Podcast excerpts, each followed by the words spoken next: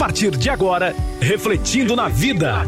Edição Crianças e Adolescentes. Como criar seus filhos, suas crises e anseios. Refletindo na vida, com as psicólogas Elisângela e Caroline Apolinário. Boa tarde pra você. Começa agora mais uma edição do Refletindo na Vida. Sim, hoje, edição Adolescentes e Crianças. Papais e mamães, atenção, aumenta o volume do seu rádio, porque já começou. Hoje no nosso programa aqui voltado para crianças e adolescentes, e a Carol hoje tem algo especial para nós. Boa. Sim. Qual que é o assunto de hoje? É a parte 2 do Conflitos entre Gerações Psicoterapia para Adolescentes. Aquele tema que a gente falou e que gerou tantas risadas, não é mesmo? Aqui falando do, do disquete, do, do disco, das máquinas de escrever, sabe? Coisas assim. Hum. Só que agora a gente vai sair um pouco desse conflito mesmo e nós vamos para o que é direito do seu filho e da sua filha, tá? Dia 14 de julho foi comemorado 31 anos do surgimento do ECA, que é o Estatuto da Criança e do Adolescente, que surgiu no ano de 1989. Bastante tempo, né? Bastante gente. Bastante tempo. 31 anos. 31, 31 anos. 30, vai é. fazer 32 anos, né? Exatamente. E por que que eu estou falando do ECA, gente? Porque o ECA, ele veio para assegurar que as nossas crianças e os nossos adolescentes tivessem todo o direito de uma saúde absoluta, de ser um ser de direito como os adultos, né? Muito legal. Muito bom. E aí que vem o ponto. Quando a gente fala sobre essa proteção integral, né, de em, em, todos os, os lados, que não é só para os pais, tá, gente? É para a sociedade também. Pro então Estado eu também, tenho né? o dever, principalmente o Estado. O Estado precisa prover para os seus filhos, tá? Uma saúde integral em todos os âmbitos. E aí, vem o ponto que entra a questão da terapia para o seu filho. É, nessa fase, é muito comum que muitos pais comentem: ah, o meu filho tá chato. É a fase da aborrecência. E por que que é, que, que é a fase da aborrecência, né? Porque eu fico pensando assim, o seu filho, ele literalmente parou de te olhar com, com aqueles olhos, como eu falei no nosso programa anterior de super-herói, de o cara. Admiração. De né? admiração. E ele passa a te criticar, ele passa a te questionar em todos os sentidos. E aí que vem o grande estresse na família, né? Porque muitos pais, irmãos, tios, até o, o, os os próprios primos e irmãos que já passaram por essa fase ficam um pouco irritados. Ficam, mamãe Drica? Com certeza. Ficam irritados? Bate uma cara, mas que frescura. Bate. Só que quando você para, pensa e tenta nesse momento você se colocar no lugar do seu filho. O que você sentiu quando você tinha a idade dele? E, e, vivendo e passando por essa situação de agora, tá? O que, que você, com seus 13, 14 anos, 11 anos, 15, 16 anos, o que você pensaria que aquele problema, que aquela paixão, ela tem tempo de validade ou que ela é o fim do mundo? Que é o fim do mundo. Que é o fim do mundo. Muito provavelmente. Eu já pensei assim, né? Só que aí, mesmo você falando assim, aquela famosa frase, né? Ah, mas passa. Não. Porque no meu tempo, se eu falasse assim com os meus pais, gente do céu, daria muito ruim. Muitos pais falam isso. Mas o ponto é que, como nós comentamos no programa anterior, é... os tempos mudaram. Certo. A educação mudou, certo? Uhum. O tempo de qualidade com os filhos mudaram. E aí eu te pergunto, então, qual que é a função dos pais nesse momento? Eles podem ser amigos dos filhos? O que, que vocês acham? Drica? Ah, eu acho que pode. Pode? Ser amigo, primeiro pai, segundo amigo. Mamãe?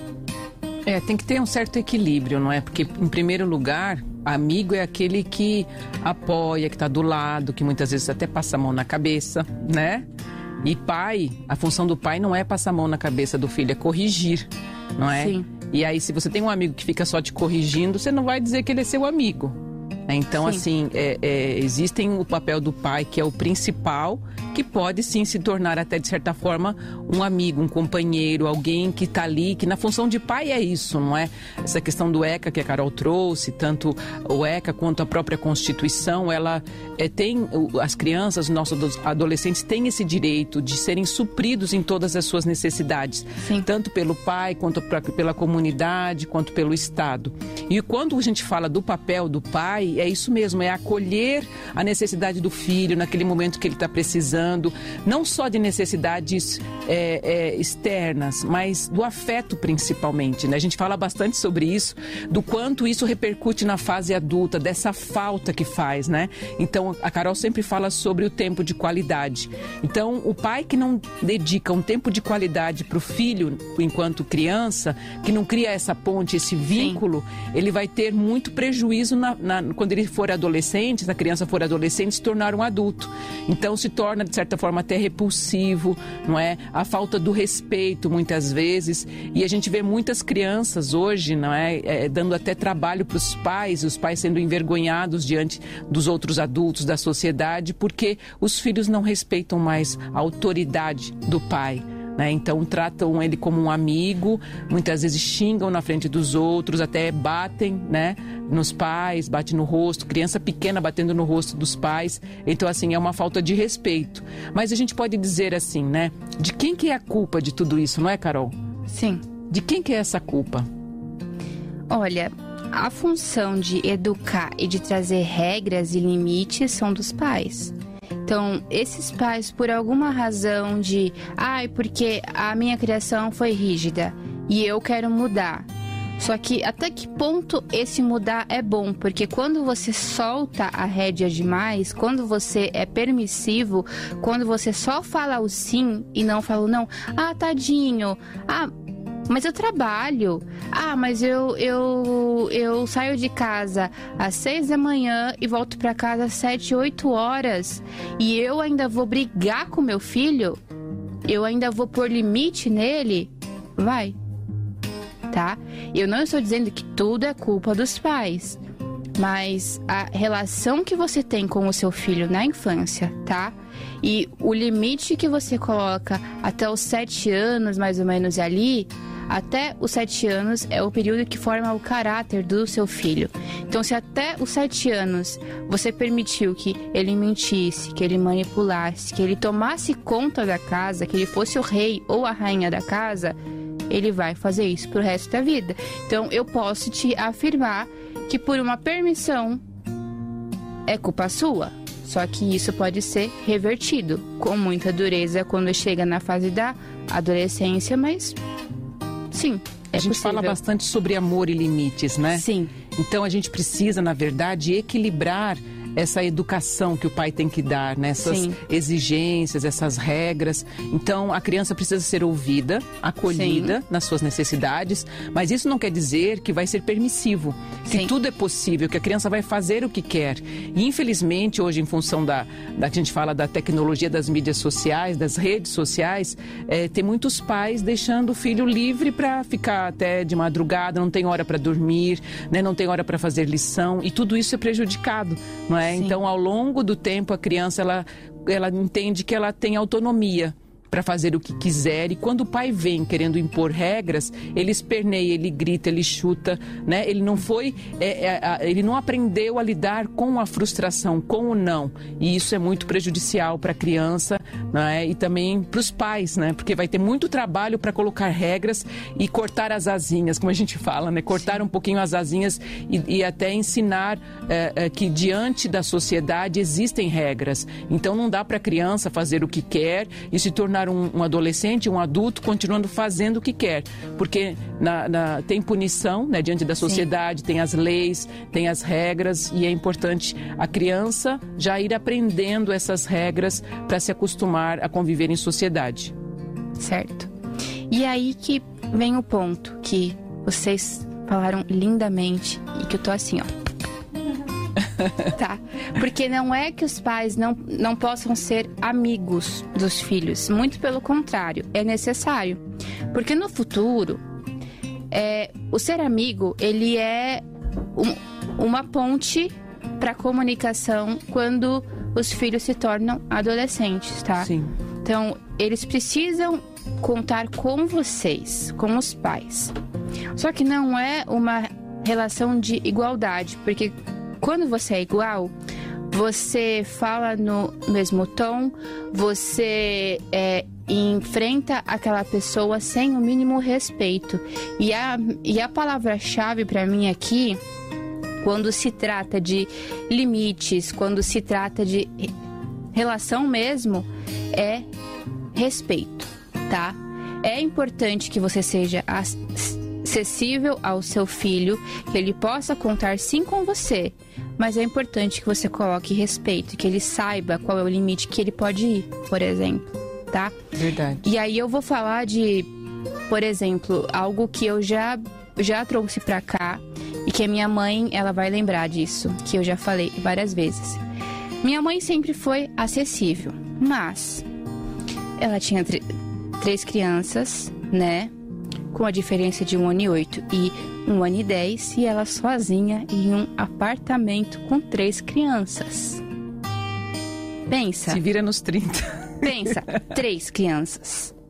Uma já tem a energia de cinco. Pensa três juntas em um apartamento.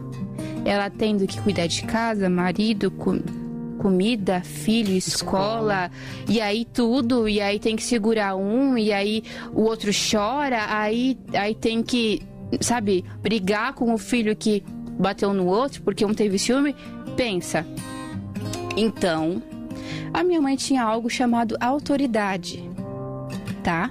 Então, quando minha mãe via que a gente estava passando dos limites, seja com ela, com a minha avó, seja com o meu pai, ou seja, entre nós, ela tinha um código. Que às vezes eu nem precisava falar, né, Não, né, Carol? Minha mãe só levantava o dedinho assim, ó. Um, dois. Quando ela fazia isso aqui, ó. Pra levantar aqui, ó, o três, tinha que resolver a, a situação antes de finalizar o três. Se abraçava e ficava tudo bem. Porque a gente sabia que ela ia corrigir. Que ela ia pôr o limite na gente, pra gente entender que tem limite. Você acha que os pais de hoje em dia têm perdido essa autoridade? Sim, porque passa não menos tempo, porque o tempo ele é relativo, Drica. Então assim, eu posso ter tempo com com você aqui. Eu tenho uma hora desse programa, tá? Só que eu tenho um tempo onde eu me dedico a ele e a você e aos ouvintes e a minha mãe e a Flávia e a Pri, certo? Eu me dedico a ele. É diferente de eu estar tá aqui e estar tá aqui no celular, ó. Entendeu? Hoje em dia, o que tem acontecido, tá? É a terceirização da educação. É mais fácil quando a criança começa a chorar, você pegar o celular e dar para ele ver o desenho, para ele ver o vídeo. É mais fácil você fazer isso. E eu não estou falando que ele não vai ter acesso a desenhos e a vídeos e a músicas, tá? Isso é bom para ele porque eu tive acesso. Só que não é o tempo inteiro. Então, mesmo que você trabalhe, mesmo que você esteja cansado, é importante que você tire um tempo para brincar com o seu filho. E ouvir o motivo do choro também, né? Também é, isso é importante. Porque educar dá trabalho. Dá. Educar dá muito trabalho, gente. É mais fácil, como a Carol falou, você dar um brinquedo, sabe? Tentar dar o celular, dar o tablet, ligar a televisão, para que ele fique quieto. Porque Sim. você trabalhou o dia inteiro, chegando em casa que você quer silêncio, você quer relaxar. E aí a criança começa a chorar, porque às vezes ela quer atenção. E aí o pai vai e coloca, não é? Ele na frente do tablet. O que, que ele aprende com essa, com essa situação? Que quando ele estiver triste, chorando e quiser é, ter atenção, ele não vai ter atenção do pai. Para quem que ele vai recorrer? Para a internet, para outras coisas, e não vai valorizar o pai e a mãe, né? a pessoa que tem autoridade sobre a vida dele, o cuidador, como uma fonte de, de, de, de consolo, de refúgio. E aí depois, quando essa criança cresce e torna um adolescente, e a mãe reclama e o pai reclama. Por que será que ele não me procura? Por que, que eu não tenho esse vínculo com o meu filho? Não é? Então, ele semeou lá atrás. Se olhar para trás, você vai perceber que não foi criado essa ponte, esse vínculo que a gente fala. Exatamente. E aí que vem o ponto, tá? Quando nós falamos aqui, né? Nossa, mas é importante ter regras básicas, estabelecer a educação básica. Isso é extremamente importante, porque no futuro, por exemplo, na assim, o que acontece muito, não hoje, porque nós estamos na pandemia, tá? Então, antes, é, os filhos acabavam ficando em tempo integral nas escolas, ou um tempo na escola e um tempo com a avó, com a tia, com uma babá, por exemplo, tá? É, só que o filho precisa da sua atenção, né? Sim. E não é atenção também somente de brincar. Sim. Também é na hora de dormir. Também é na escola. É conhecer os coleguinhas, é conhecer o convívio dele. E aí, e nossa, Carol, por quê? Porque assim, ah, valores, ele pode ter contato com a minha família. Beleza, mas eu não tenho tempo. Só que você tem o seu final de semana, por exemplo, que você pode ir lá e ter um tempo com ele, que seja vendo um filme, jogando um jogo, conversando. E voltando para os adolescentes agora, não é diferente, tá? Porque eu posso contextualizar com as crianças, posso. Só que quando eu, eu, eu volto para os adolescentes, tá bom? Vem o ponto de que a gente se irrita quando nós não estamos na pele deles. Posso falar que eu, muitas vezes, já, já me irritei. Só que aí eu paro e falo assim: não, peraí, Carol, vamos voltar e se coloca no lugar. Fala aquilo que você pensa também, muitas vezes, mas se, mas se coloca no lugar. E aí que mora o ponto. Carol, psicoterapia? Porque criança, ok. Eu, eu entendo que criança precisa de psicoterapia, como foi falado. Mas e os adolescentes? Eles precisam? Acho que bem mais, né? Você acha que mais, Rica? Mais que uma criança. Não que a criança não precise Sim. dizer mais ou menos, dependendo da situação, mas é, eu acredito que o adolescente, por conta das mudanças, bem mais. Não Sim. saber lidar com as mudanças, né? Exatamente. Porque ele ele passa por essas mudanças, como a Drica falou, e muitas vezes ele não sabe lidar. E aí que vem a atuação do psicólogo, que ele vai ajudar, que ele vai orientar. E ele vai muitas vezes em um, em um conflito dentro de casa, por exemplo, pode acontecer que você tenha tido uma discussão com o seu filho, tá? Ou com a sua filha. E aí é normal que o adolescente vá fazer um drama, porque eles fazem. Ele fala assim: "Ah, porque é o fim do mundo, ah, porque minha mãe, ela não me ama". E o seu filho vai levar isso para a terapia. E qual que é a função do psicólogo? Ele vai ouvir, ele vai fazer perguntas que vão levar os seus filhos a se questionar: opa, peraí, a minha mãe falou aquilo para mim em uma situação e eu, e eu fui para cima, peraí. E aí ele vai reavaliar coisas e sentimentos, porque pode acontecer, como acontece com todos, que ele tenha tido sentimentos que não sejam é, direcionados a você, mas que ele foi guardando, guardando, guardando, guardando e ele explodiu com você. Como que ele vai é, lidar com esse emaranhado de, de coisas assim que ele sente, que ele vive e que ele vê que o mundo é tão grande e tão vasto, tá? E é aí que vem a parte mais importante além de construir um relacionamento saudável na família, um relacionamento saudável pensando na questão sentimental do seu filho, certo? Vem um outro ponto. E vocês? Qual que é a função de vocês nesse papel? Qual que é a, a, função de você, mãe, pai ou responsável?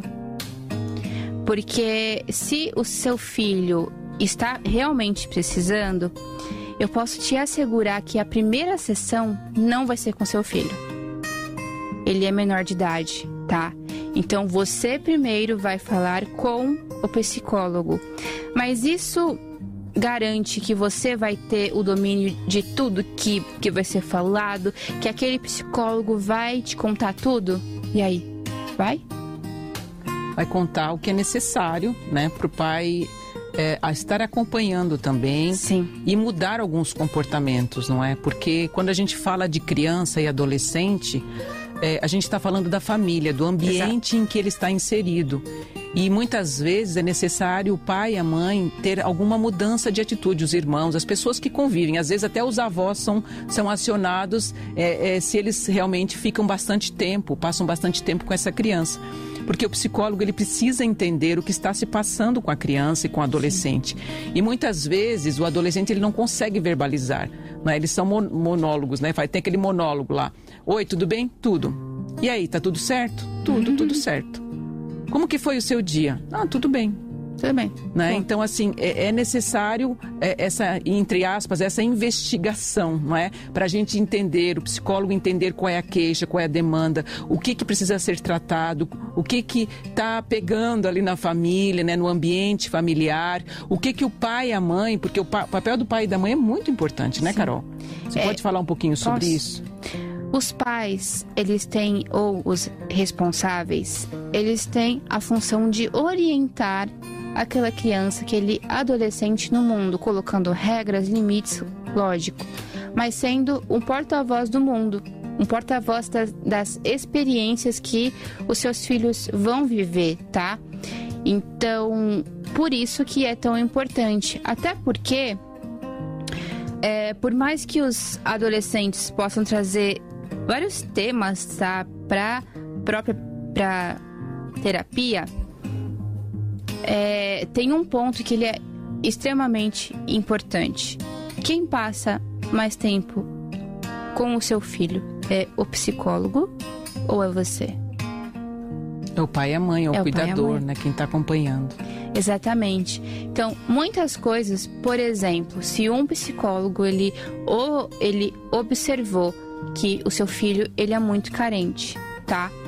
Ele pode chegar e te convocar para uma sessão com os pais, com a mãe, com o pai, com a avó, com o tio, com aquela pessoa que tem mais convívio com aquele adolescente e, e fazer um, uma série de perguntas para investigar o porquê dessa carência.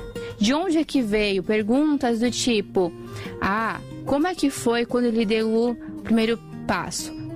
Ah, onde é que você estava? Quem é que cuidou? Quem é que acompanhou? Como que era acolhido o choro dele? Isso é extremamente importante, tá? Porque por mais que nessa fase é normal, tá, que o adolescente ele seja um pouco mais carente, porque ele é bem mais carente. Ele vai demandar muita atenção de você. Isso é a forma dele demonstrar o quê? Pai, mãe, eu, eu te amo e eu estou aqui.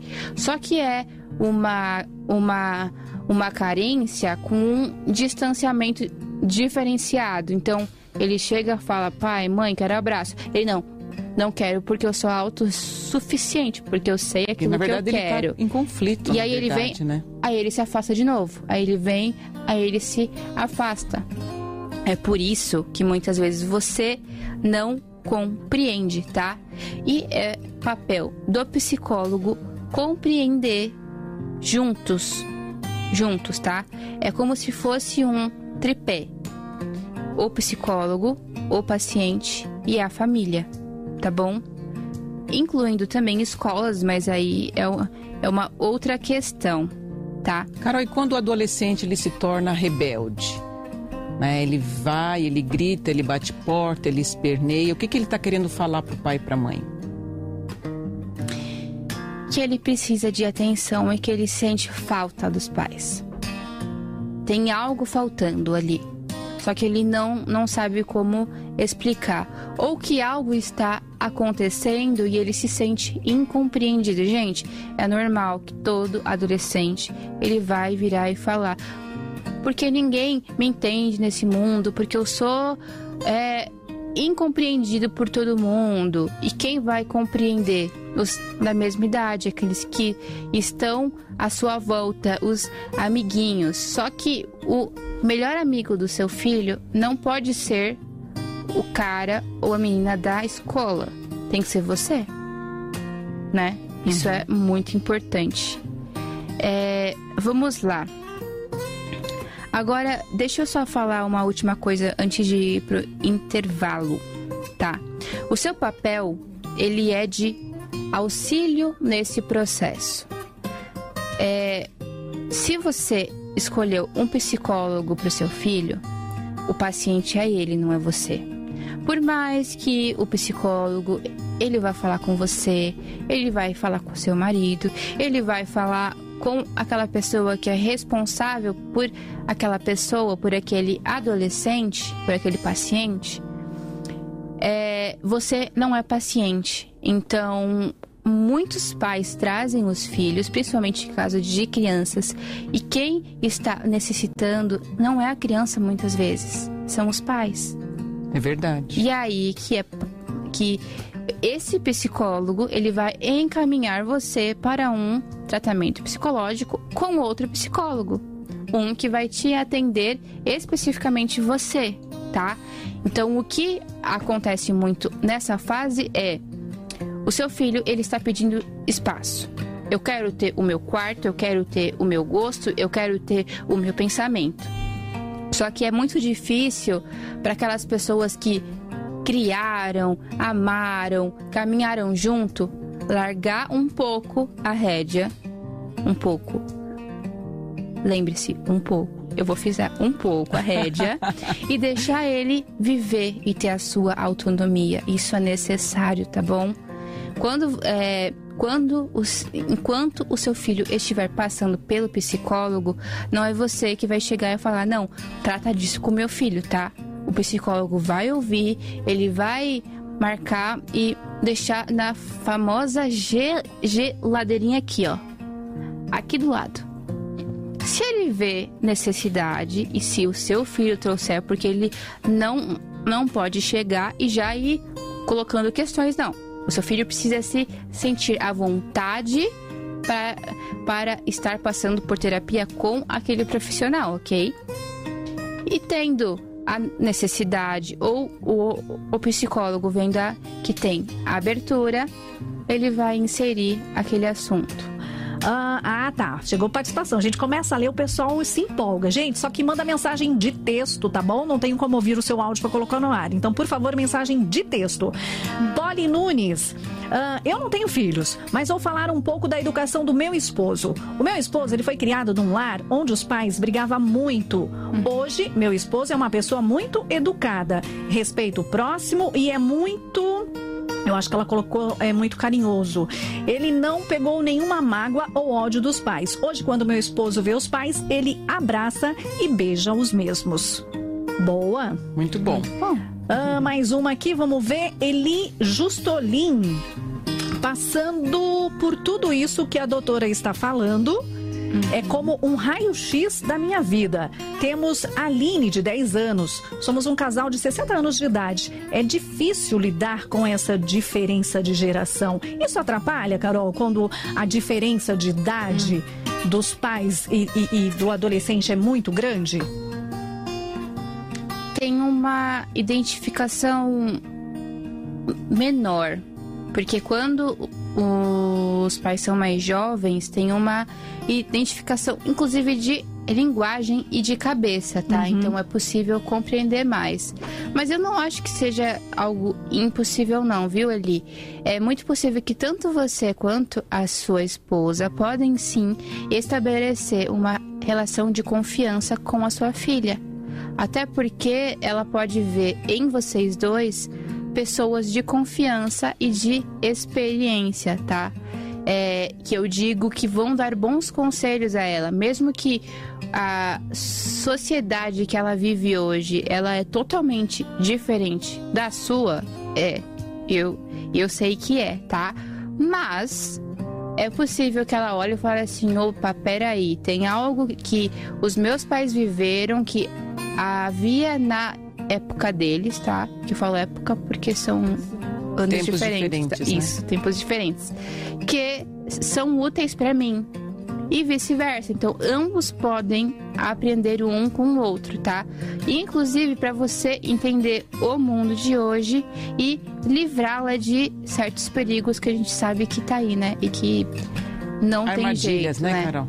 Com Exatamente. Certeza. E lembrando, né, gente, que respeito, educação são coisas Sim. que não saem de moda. Não é sai. Verdade. É uma coisa que vem de séculos e a gente vai levar, ó, pra sempre. Exato. E só colocando aqui, o, o Elir colocou assim, é, completando, né? Se para vocês, jovens pais, já é difícil, imagina para nós. Aí ele contou que ela tá passando por psicólogo, tá? E ele coloca assim, ouvindo vocês, aprendendo muito, muito mesmo, apesar de legal. ter experiência de vida, apesar da experiência experiência de vida que tem. Que legal, é uma troca, é sempre uma Sim, troca, né, pastor? Certeza. É. Conhecimento é algo que a gente, adquirindo ele, não é? A gente não, não é roubado, não é tempo perdido. Conhecimento é algo que você leva para o resto da vida. E é importante a gente, às vezes, refletir sobre as coisas que a gente ouve, né? E a gente fala bastante aqui de que nós sempre estamos em desenvolvimento. E é legal isso, você não se achar pronto. Ó, estou 100%, Sim. estou com o tanque cheio. não é? Mas sempre tem um espaço ali para aprender cada vez mais. E a gente precisa ter essa, essa reciprocidade, né? Olha, ser, é, ter um coração aberto para sempre estar aprendendo, adquirindo novos conhecimentos. Porque os tempos estão mudando muito muito rápido. Antigamente eh, levava décadas né, para os tempos, para as eras serem é, é, é, para a evolução das coisas. Hoje não, leva às vezes até segundos, uma informação já muda, não é? Você já recebe notícia pela internet, então a evolução das coisas e das eras está cada vez mais rápido e a gente tem que evoluir junto para não ficar para trás, né? Sim. Continuando, tem um, um ponto que, aqui que nós separamos que é extremamente importante. Quando então que devemos procurar ajuda de um psicólogo para o seu filho, para um adolescente, tá? Vamos lá. Essa fase ela é composta de um turbilhão de sentimentos e mudanças, tá? Que tem é, com a questão hormonal, tá? Tanto menina quanto menino, e que muitas vezes eles ficam envergonhados com aquilo que, que eles sentem, com as mudanças corporais que eles estão tendo, e que isso vai impactar sim no cotidiano, como na escola e em casa. Isso é normal. Porém, a gente pode dizer que você deve procurar ajuda sempre focando nos excessos. Então eu vou trazer aqui um, alguns pontos que você pode observar no seu filho e que muitas vezes você meio que não consegue resolver isto porque há uma, uma barreira no seu filho e que um psicólogo pode ser sim aquela ponte que vai te ajudar. Inclusive, caso você não tenha estabelecido um vínculo mais profundo, através da terapia, esse vínculo pode ser sim reestabelecido, tá bom? Vamos aos pontos. Um, quando os seu filho chora muito e com frequência. Isso já é um sinal de que algo está errado. Uma coisa é ele chorar de vez em quando por uma situação específica, tá? Principalmente se ele se ele cresceu mais sorridente, um pouco mais seco, menos, sabe, um, um pouco mais distante. E aí ele começa a chorar muito. Ou aquele menino, aquela menina que sempre foi sensível e sentimental. Em uma casa, todos os filhos não nunca serão iguais, ok? Sempre terá aquele que é mais sentimental, aquele que é um pouco sentimental, mas também é racional, aquele que é mais do afeto, aquele que já é um pouco mais distante, mas gosta de uma atenção, de um olho no olho, até aquele que é totalmente racional. Gente, criança racional, você percebe, porque ele quer menos contato, ele quer ter só conversa isso de vez em quando. E aí, se ele começa a chorar muito, é preocupante, tá? Por quê? Nessa fase é comum que eles queiram, tá? Mostrar que, que são fortes, porque eu sei aquilo que eu quero, porque eu aprendi a discernir aquilo que é certo e aquilo que é errado. Então eu posso tomar decisões. Muitas vezes não. Eles vão precisar de você certo? Uma outra coisa, ansiedade fora do normal por qualquer coisa. Tá? E aí tudo começa. Ai não, ai meu Deus. Não, gente, calma. Leve para um psicólogo, porque lá ele vai contar e ele vai falar. Quando você fala, você põe para fora, você enxerga aquela si situação de uma outra ótica, uma outra coisa quando ele começa a ter falta de apetite. Ou quando ele se recusa a comer no almoço, na janta, no café da manhã, tá bom? Nessa fase tem uma tem uma pressão da sociedade, por mais que hoje esteja mudando, isso é muito difícil de mudar. É aquela cobrança na imagem corporal, gente, isso acontece. Então, é muito normal que tanto menina quanto menino, porque acontece, tá? Que eles deixem de, de, de se alimentar para emagrecer. Porque eles não se veem da forma que eles gostariam de estar, né? Uma outra coisa, um isolamento constante em casa ou em reuniões de, de família nos lugares que vocês frequentam. Se ele está se isolando, tome cuidado e verifique o porquê disso, tá? Isso é muito importante porque ele já está te dando um sinal de que tem algo de errado com ele. E uma última coisa.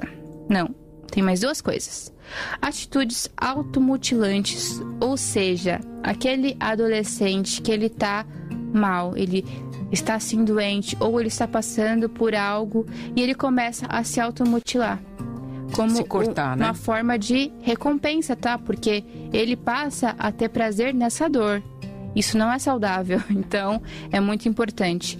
E um último ponto, quando ele fica muito irritado, mas é algo que não tem controle. Gente, o nosso corpo fala. Eu tenho o costume de dizer, o corpo fala, tá? Então, são reações emocionais, todas elas, elas aqui que eu falei para vocês, são é, reações emocionais que passam para o corpo, tá? Então, isso vai acontecer.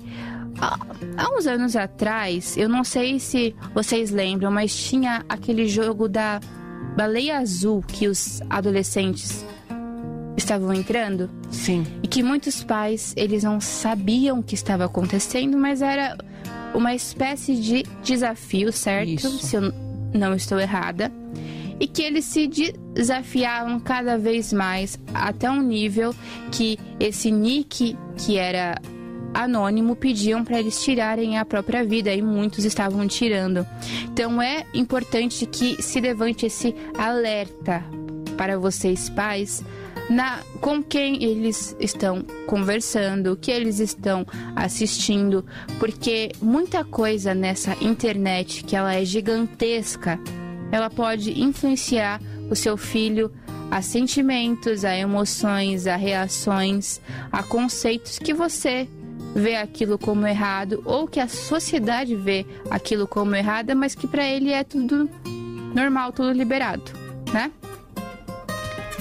E aí, quais são os benefícios, gente? Porque assim, eu, eu posso falar aqui de possibilidades de ai, porque ele precisa de terapia. Mas Carol, e se o meu filho ele não tá passando por nada disso? Assim tão evidente, ele não chora tanto. Mas eu percebo que quando ele entrou nessa fase, ou ela, ele não tem conseguido lidar com as emoções dele. Ele não tem conseguido lidar com a realidade. Pensando que hoje temos uma pandemia aqui, né, gente? Que tá muito presente. Com certeza. Muito presente. E que ela complicou muitas coisas para nós. Se complicou para os adultos, pensa para os nossos adolescentes e crianças, né? Por que que eu vou levar o meu filho? Quais são os benefícios? Primeiro ponto, expressão dos sentimentos. Na, na terapia, eles vão aprender qual que é a maneira deles de expressar os sentimentos.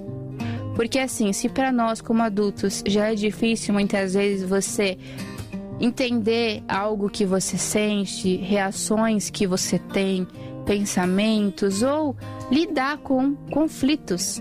A gente sabe que não é fácil isso. Na terapia, você, ó, algo que me veio à mente. Sabe aquela aquela bolinha de lã do gato? Sim. Pensa que os sentimentos e a cabeça do seu filho é aquela bolinha e que ele tenta procurar e ele não consegue achar o início e o fim. Ele não consegue lidar com aquilo. Ele vai pegar aquela bolinha de lã, ele vai apresentar para o psicólogo em conjunto com os pais. Cada um vai puxando aqui, opa, não é esse caminho. Ah, é aqui. Não, é aqui. Ah, é aqui. No final desse processo, o seu filho vai crescer e amadurecer junto com você, porque você vai junto nesse processo, tá? Isso vai inclusive mexer com a sua convivência familiar muitas vezes. Pro bem quanto pro mal. E aí vocês juntos vão aprender a lidar com essa realidade, ok? Então, é isto. Uma, uma coisa que tá aqui. O ato de você verbalizar melhora os sentimentos, tá? Trazendo um alívio para os responsáveis, tá? Então, assim, quando você faz psicoterapia, sendo adulto, sendo adolescente, você se responsabiliza pelos seus atos e pelos seus sentimentos. Então, aquela questão de, ah, tudo é culpa do outro, ah, é culpa da, da minha mãe, ah, é culpa do meu irmão, ah, é culpa do meu marido. Gente, você vê aquilo que é sua re responsabilidade. Qual que é o meu papel? Nesse momento, eu sou filha. Essa questão aqui que eu estou querendo me intrometer, ela não é minha. Ela é do meu primo com a minha prima, que eles são irmãos e que eu não tenho controle nenhum disso. E eu não tenho como resolver. O que, que eu eu posso resolver? É a minha relação com a minha mãe, por exemplo. Então, se tem algum atrito com ela, coisa que hoje não tem, né? Não tem não, beleza. eu tô aqui pensando. Hoje não temos. Se eu tenho algo com ela, tá? Eu consigo resolver a minha parte. eu sento, converso e cada uma expressa e cada um lida com o seu sentimento, reestabelecendo a paz dentro do lar. Amém, igreja? Amém. Amém. Beleza. Uma outra questão é a questão da autorresponsabilidade que eu falei aqui. Um comportamento normal que eu já falei aqui e que eu vou frisar novamente, tá, gente? É que o adolescente, ele tem o hábito de achar que o mundo está contra ele. Então nada é culpa dele. Entendeu? Nada é Tem culpa sempre alguém dele. tramando contra ele, ninguém me Sempre. entende, ninguém me compreende. Exatamente. E por isso que muitos chamam de da fase da aborrecência, gente. Porque tudo é maior do que realmente é para eles. E fazendo terapia, eles aprendem a questão da autorresponsabilidade em relação aos estudos, tá? Em relação a tudo, eles aprendem a questão da autorresponsabilidade, que nós adultos já sabemos aquilo que é minha função, Carol, é isso, é isso e aquilo, e eu posso lidar com isso, isso e aquilo. E que Algo certas atitudes dos disso, pais é em função do também. comportamento do filho, né? também. E eles e a própria terapia traz para eles a responsabilidade de opa, peraí, eu não gosto quando a, a, a minha mãe fala assim comigo. Só que ela só falou depois que eu falei isso, isso, isso, isso. E isso sempre acontece. Então ele vai se autocontrolar porque ele não não gosta de tom de voz e de palavras que ouve muitas vezes, né? E um último é o autoconhecimento, gente. Esse processo de psicoterapia, análise, como vocês quiserem chamar, ele é algo maravilhoso para essa questão do autoconhecimento. Não só do adolescente, como também do adulto. Para eu me conhecer, para eu saber quais pontos que eu preciso melhorar como ser humano, tá? Eu vou dar um exemplo meu. Eu sempre fui muito sentimental. Pode perguntar para minha mãe, tá? Sim. Tá aqui do meu lado. Muito sentimental. Era a manteiguinha derretida Eu que a gente falava. Então, tudo pra mim era, gente, aquela coisa gigantesca, tá, sa- sabe? E eu muitas vezes pensava que os meus pais estavam contra mim porque eles me barravam de muita coisa. E aí eu cresci, continuei sendo essa manteiga derretida um pouco mais rígida, porque eu vi que não adiantava, principalmente na sociedade, você ser manteiga derretida, porque não funciona, viu, gente? Não funciona, posso te garantir isso. e no processo de psicoterapia, porque eu faço, eu entendi o porquê que eu era manteiga derretida e eu aprendi a equilibrar os meus sentimentos. Não que eu controle, não, não é isso. Eu sinto só que eu sei aquilo que é minha responsabilidade. Quando eu pego uma responsabilidade do outro que ela não é minha, gente, é muito angustiante porque você não consegue lidar com isso, É verdade. certo? E aí, é isto, gente. Carol, deixa eu te contar aqui o caso, o caos do Eduardo de São José dos Campos. Tem um filho de 16 anos. Ele sempre morou com a mãe, mas agora veio morar comigo. Mas ele teve um tratar com a mãe largado, de fazer sempre o que quer. Agora tá sendo difícil de falar o que está errado para ele. E aí, o que, que você aconselha? Ele deixa que um Deus abençoe pra pastora, pra você e pra Deus todos da abençoe, rádio. Eduardo. Que conselho você daria pro Eduardo?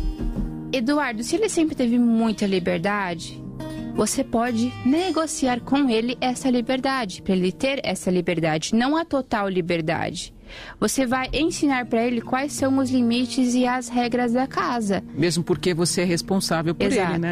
E Pai se como algo acontecer com ele, é você que vai pagar por isso, não é ele não. É, inclusive, ele Verdade. até mencionou aqui que o caminho, o filho está seguindo por caminhos errados, pediu oração aqui, Uhum. já está anotado, tá, Júlio? Mais tarde a gente vai orar aí pelo seu caso. Sim. Mas é importante que você coloque as regras. Mostre pra ele que não é a sua verdade. Se ele vê, se você vê que o caminho dele tá errado, você sabe o que é. E aí você vai mostrar pra ele por meio do diálogo, ok? E quando você tem de 17 anos, é normal você querer ter a, a total autonomia, mas você ainda não sabe como ter e como gerir essa autonomia.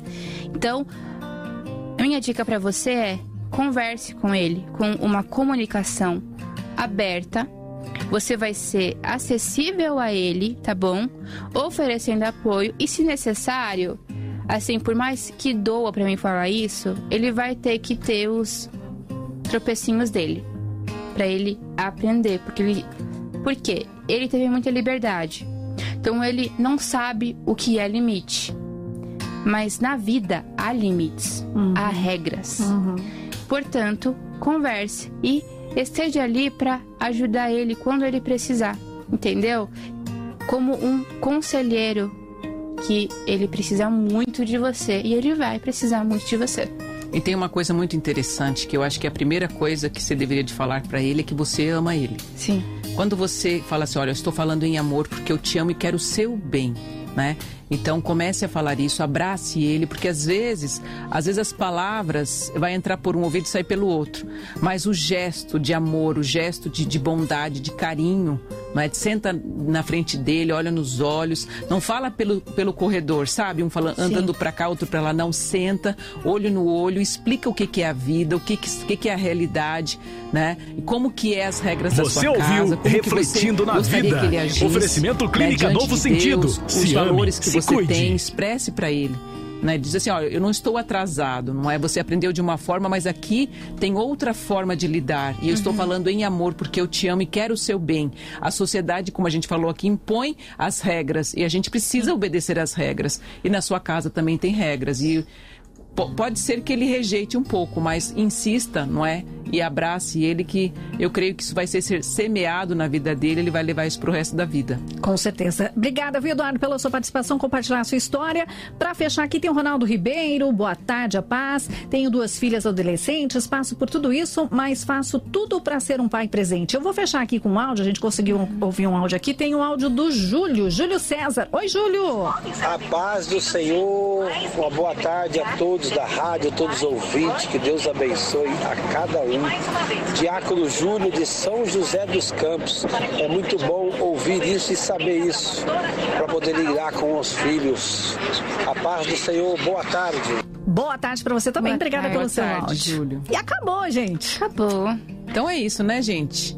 Deus abençoe você e te dê sabedoria para lidar com seus filhos, viu? Sim. E se você achar possível, procure ajuda, não é? A gente não perde em procurar ajuda, um conselho na igreja, algum pastor, alguma pessoa de confiança de vocês, que possa até talvez sentar com seu filho, se você não conseguir, não, não esteja conseguindo lidar com essa situação, e aconselhar, né? Criar este vínculo com seu filho, alguém da sua confiança, tá bom? Então, siga esses nossos conselhos, não é, Carol? Exatamente. E é isso aí, esse programa vai ficar disponível para você ver, rever quantas vezes você quiser no youtube.com/barra Eu Tô na Vida. Você ouviu Refletindo na Vida. Oferecimento Clínica Novo Sentido. Se ame, se cuide.